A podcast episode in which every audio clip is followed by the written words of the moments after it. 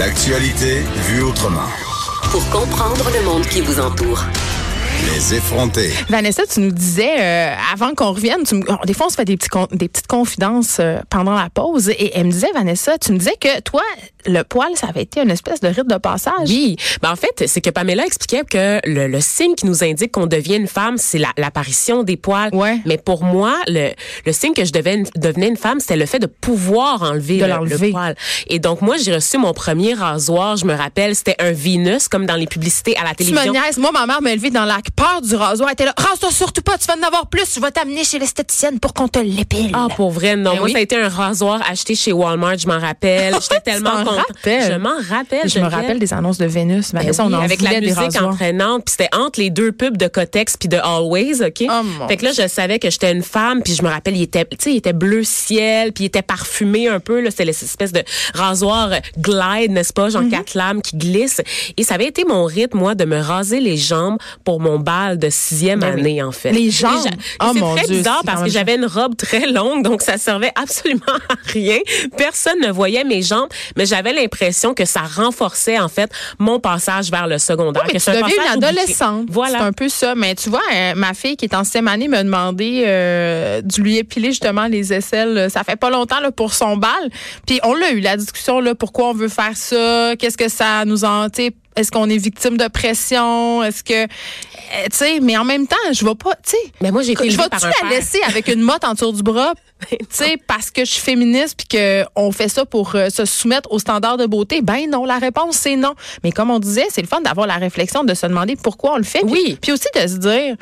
Hey, l'été, là, moi, je me rasais les jambes chaque jour. là. Si j'avais une Ah, petite repousse, je ben capotais. Fait on peut, tu sais, juste des fois se, se slacker un peu. Oui, puis aller par étapes. Moi, l'hiver, souvent, je vais pas me raser les jambes, en fait. Puis ça, bon, évidemment, j'ai pas beaucoup de poils. J'ai pas beaucoup de poils, donc on le voit à peine à l'œil. Mais c'est un réflexe qu'on a d'apprendre à décrocher, d'apprendre à Habituer poser. notre œil aussi. Oui, à poser le rasoir. Puis honnêtement, la plupart des gens le remarquent pas. Souvent, on fait une fixation sur le Ah défaut oui. qu'on pense qu'on a, mais dans les repousse. faits, il y a absolument personne qui le voit à part vous autres. Non, puis ça fait du bien à notre peau lui donner un petit Oui. break. Pour vrai, là. vous évitez des, des, euh, des cheveux incarnés, là, des poils incarnés, puis toutes sortes de bosses là, un peu disgracieuses là, sur, euh, sur vos jambes. Vanessa, tu nous parles aujourd'hui de quelque chose que moi j'appelle le drama inc, l'espèce de misère porn euh, qu'on peut voir sur les médias sociaux. Tu sais, on le sait, là, on en parle souvent euh, de Facebook. On carbure à cette espèce de, on, on stocke le monde, on sollicite nos amis, on se met en scène. Tu sais, on partage un peu tout.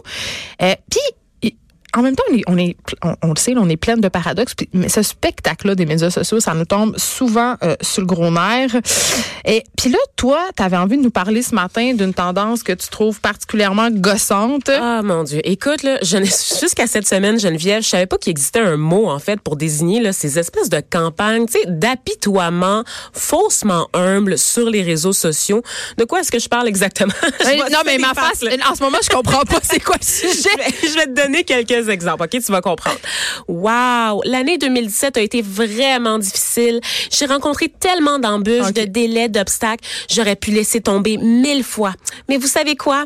Je me suis retroussé les manches puis j'ai affronté la vague. Ah oui, mais ça, c'est la culture coach de vie. Là. Je faisais un statut hier euh, sur Facebook, euh, justement, euh, par rapport à ça, qu'on était écœurés des fit moms qui nous envoyaient des messages privés pour nous demander si on voulait changer notre vie. Tu sais, ça fait partie de cette espèce de tendance-là, de discours dont bien inspirant, là, la du monde. Là. Attends un autre. Dix jours de travail consécutifs, Ah oui, autant de j'aime ça. nuits blanches, des rencontres d'affaires, la planif pour les prochains mois, des cernes, des larmes, mais aucun regret. C'est le genre de sacrifice qu'on doit faire pour atteindre ses objectifs. À chaque jour, je me rappelle que je suis vraiment chanceuse de faire ce que je fais, puis c'est le prix à payer pour avoir du succès. OK, ma question, elle va être très directe. Est-ce que c'est des vrais statuts ou t'as inventé ça? J'ai inventé Ah! ça. Mais avoue que ça ressemble à des choses qu'on lit régulièrement Oui. sur les réseaux sociaux et même en régie, on me dit ah ouais, ah ouais, on en voit passer hein, des gens qui disent Il nous faut sentir comme des mardes. Ben oui, qui nous font sentir cheap. Ça fait 12 heures que je travaille, j'ai pas encore pris de pause, puis j'en prendrai pas. On travaille pour vrai. Moi, je suis sur. Netflix, puis je me pogne le bang, je lis ça, puis je suis comme, est donc bien vaillante, elle, maudit, pardon, ben, l'air de faire de l'argent. Ben non, parce qu'il y a toujours ce moment aussi où c'est pas toujours facile, les réseaux sociaux, Geneviève. Je souris, je montre mes réussites, mes moments de fierté. Le résultat est beau, lisse, parfait. Mais ce que vous ne savez pas et que vous ne voyez pas sur les photos, c'est que tout ce que je fais nécessite énormément de travail et engendre son lot de stress. Mais attends, Vanessa, ça, on rit de ça, mais il y a, une mode en ce moment qui me tombe tellement sur les nerfs, c'est euh, les faux les, les seconds comptes Instagram des vedettes Instagram. C'est-à-dire les influenceurs qui se font des comptes où ils mettent des photos d'elle LED. Vanessa est littéralement en train de s'étouffer. Où elles mettent des photos d'elle LED, où euh, elles se mettent en scène. Justement, ils vont montrer, tu sais, on voit euh, leur extérieur, euh, leur intérieur, pardon, euh, toute défaite. Tu sais, le ménage pas fait, c'est dégueulasse. Mais tout ça, c'est quand même dans le même et seul objectif de se glorifier quand même, puis de montrer qu'on est donc comme tout le monde, mais ta photo LED, t'es pas LED, T'es pas photo vraiment LED. Elle est stagée, Mais oui. Elle est mise en scène. Et là, c'est ça. C'est des photos, des phrases toutes faites. Où est-ce qu'on se met en scène de manière un peu boboche, ok? Ça, c'est sorti de mon imagination. Mais vous les voyez défiler là, sur Facebook, là, sous différentes déclinaisons, des, des publications suppo- supposément inspirantes, ok? Qui vont faire l'éloge du dévouement au travail acharné. On veut des exemples. Pas pire proche. Des exemples de personnes. Non, on va nommer des noms en troisième bloc. Moi, je suis pas là pour ça, Geneviève. va pas t'assumer. Oui, c'est vrai qu'on va nommer des noms en troisième bloc. Tu l'as Voilà. bien dit, il faut absolument être là, il va y avoir du scandale. Il va y avoir du scandale puis du potin-potin. Oui. Donc, c'est ça, cette espèce de travail acharné, pas pire proche du surmenage hein, auquel le public répond en exprimant sa compréhension, son soutien et toute son admiration. Parce que ça va dans les deux sens. Hein. On fait ces publications-là pour avoir un feedback, pour avoir un retour de notre public. Ça s'appelle le struggle porn Geneviève. Oh, mon et ça me gosse ben gros. C'est dans la presse que j'ai appris qu'il y avait une expression là pour euh, qui nous vient des États-Unis en fait pour Tout parler nous vient des États-Unis. Toujours, ils ont tout inventé, Geneviève, de cette tendance-là euh, sur les réseaux sociaux qui consiste à se mettre en scène dans une espèce de parcours euh, du combattant quotidien. En fait, les médias américains parlent de struggle porn et de hustle culture. C'est deux concepts qui se complètent en fait. Struggle, c'est le fait de galérer, ok, donc de galérer pour réussir euh, les tâches, que ce soit se lever le matin. C'est dur, ça. Oui, ou nourrir ses trois enfants, ou non, non, non. Mais ça, c'est quand même tough. c'est quand même tough, mais tu sais, on... Tu dis, je te prête mes Sauf enfants trois jours, puis je pense que tu vas là. caler malade. je, suis déjà avec de coller malade, ça va pas du tout ma voix. Geneviève. Et le hustle, en fait, et là, c'est un petit peu plus compliqué, j'espère ne pas vous perdre.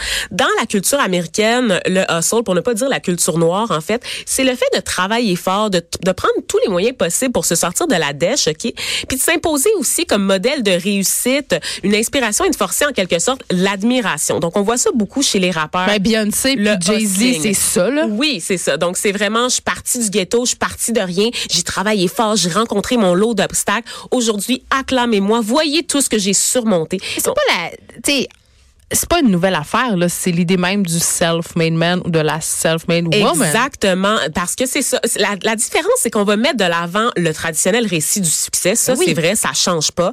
Mais on va absolument mettre aussi le parcours difficile, imparfait, mais de façon à susciter l'admiration et l'empathie des autres. Donc, on n'a plus juste besoin de carburer à sa propre réussite. On veut que les autres la remarquent, on veut que les autres la soulignent, et on se met en scène de façon faussement modeste. En fait, c'est ça la différence. Non, ce que tu veux, c'est avoir euh, l'approbation des autres sur les Oui. médias sociaux, des likes, des, tu sais. tu vas te chercher un capital de sympathie immense. Et on le voit souvent dans le cas des artistes, des vedettes bien de chez nous, par exemple.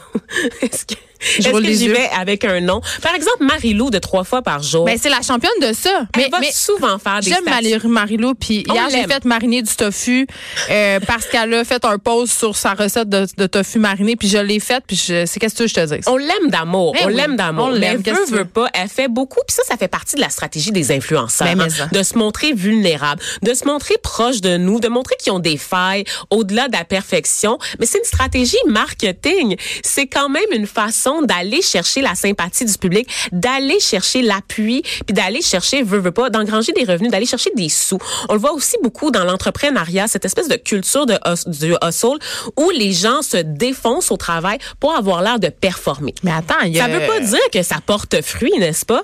Mais les entreprises, c'est quand même un véritable problème euh, auquel elles font face. Euh, Puis il y a de plus en plus euh, de recherches en ressources humaines qui sont faites à cet effet-là.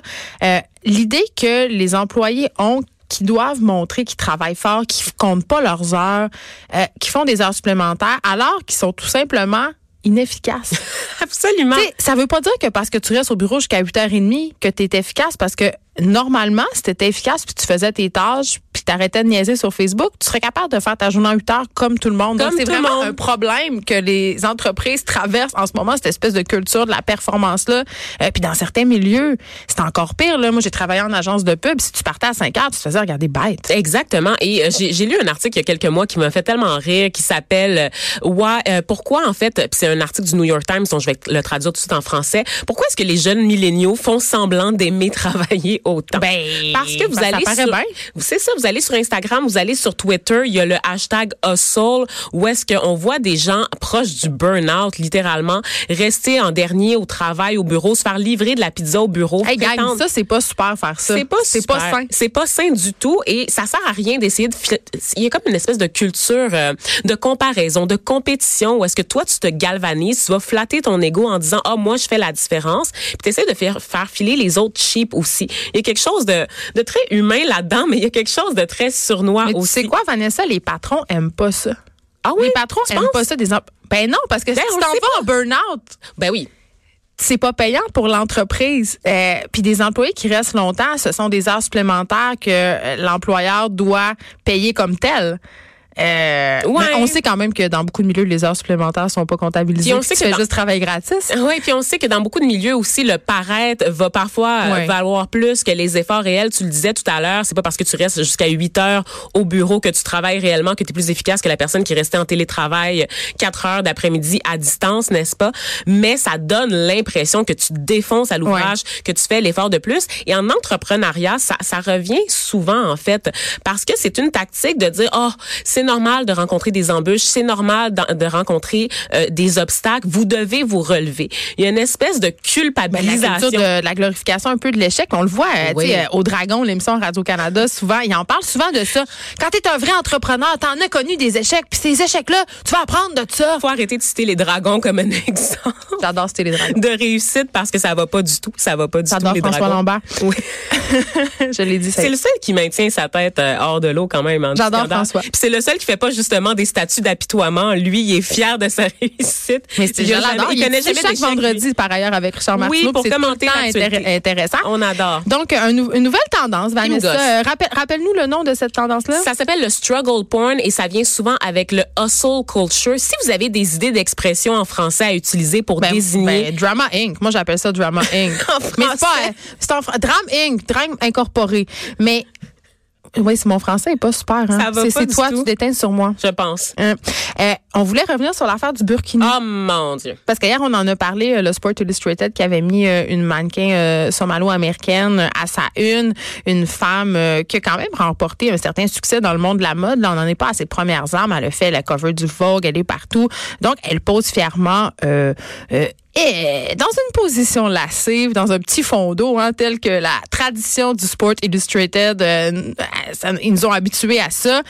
Euh, et nous, on voyait ça comme une bonne chose, même si on a soulevé. Moi, j'ai soulevé quand même certains bémols. Je me disais, le Sport Illustrated, qui depuis quelques années surfe un peu sur cette vague de la rectitude, c'est-à-dire euh, mettre des mannequins taille plus, même si j'aime pas cette expression-là, mettre des mannequins euh, Handicapés. Oui, c'est ça. Donc, euh, mais on peut pas être contre la vertu, je l'ai dit, mais quand même, euh, évidemment, euh, quand une entreprise surfe sur les tendances sociales, il y a quand même tout le temps une espèce d'idée de, Oui. de vendre des choses et de faire parler surtout d'eux par les médias. Mais et ça fonctionne bien, on en parle encore, mais là, C'est une question de représentation, Geneviève, parce qu'on voit ces- cette fille-là taille plus, on voit cette fille-là handicapée, on voit cette fille-là avec le hijab. Ces filles-là ont le droit d'avoir une sexualité. je sais, mais les gens sont pas contents là Les parce gens que le, sont la- pas le burkini, mais pourquoi? Les moi je comprends pas. Les gens, ils sont fâchés parce qu'on a l'impression que c'est l'islamisation de l'Occident qui est à nos portes, encore une fois, et que la preuve la plus récente, c'est le fait qu'on retrouve une femme en burkini dans le Sport Illustrated. C'est la victoire du politiquement correct. C'est l'islam qui gagne en popularité.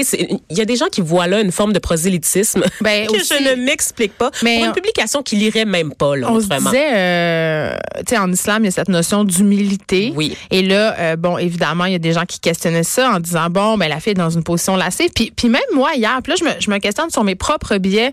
Euh, je te disais à ce micro, je disais, mais en même temps, c'est un peu bizarre quand le but de cette publication-là, c'est d'être sexy, c'est de faire rêver, de mettre une fille en burkini, parce qu'on s'entend qu'un burkini, c'est pas tellement sexy. Mais en même temps, c'est pas. Je pensais de même, c'est pas. Je pensais qu'un bikini, c'est sexy, puis qu'un Ouais, One ouais. Piece, c'est pas sexy. On, a tous nos On n'est pas dans une théocratie, là. On n'est pas en Iran c'est en quoi la, la question 1982 en d'humilité, par contre? La question d'humilité, il y a une nouvelle vague de féminisme qui concerne aussi les femmes musulmanes. Que quoi? Parce que c'est possible d'être musulmane et féministe. Non. Oui, Geneviève, c'est possible d'allier Même de porter la guenille religion sur la tête. à la défense de l'égalité des sexes et on le voit chez les féministes de troisième vague là, euh, musulmanes qui se réapproprient leur spiritualité, les codes de l'islam et qui l'adaptent au goût du jour. Donc non, on n'est pas là dans la charia. Il y a des féministes qui sont très très modernes, musulmanes. Si vous allez sur Instagram par exemple, vous allez voir des fashion hijabi, Mais donc oui. des filles qui sont hyper maquillées, qui sont à la mode. On n'est pas là dans cette espèce de modèle de burqa. On mélange tellement d'affaires ici.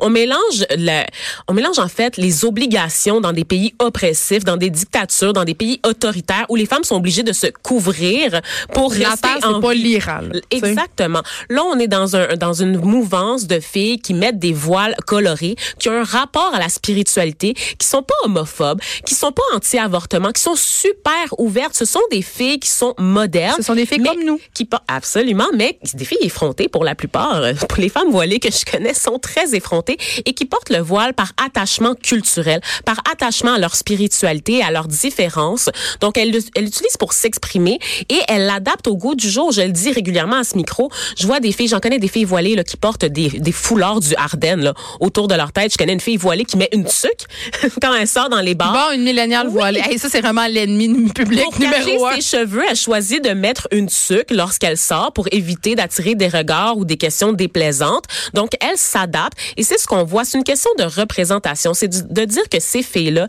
elles existent. Elles ont le droit d'être à la mode. Elles ont le droit d'avoir une sexualité et elles ont le droit de vivre leur religion comme bon leur semble. Hmm. On s'arrête un petit peu. Il y a Gab Jonca après la pause.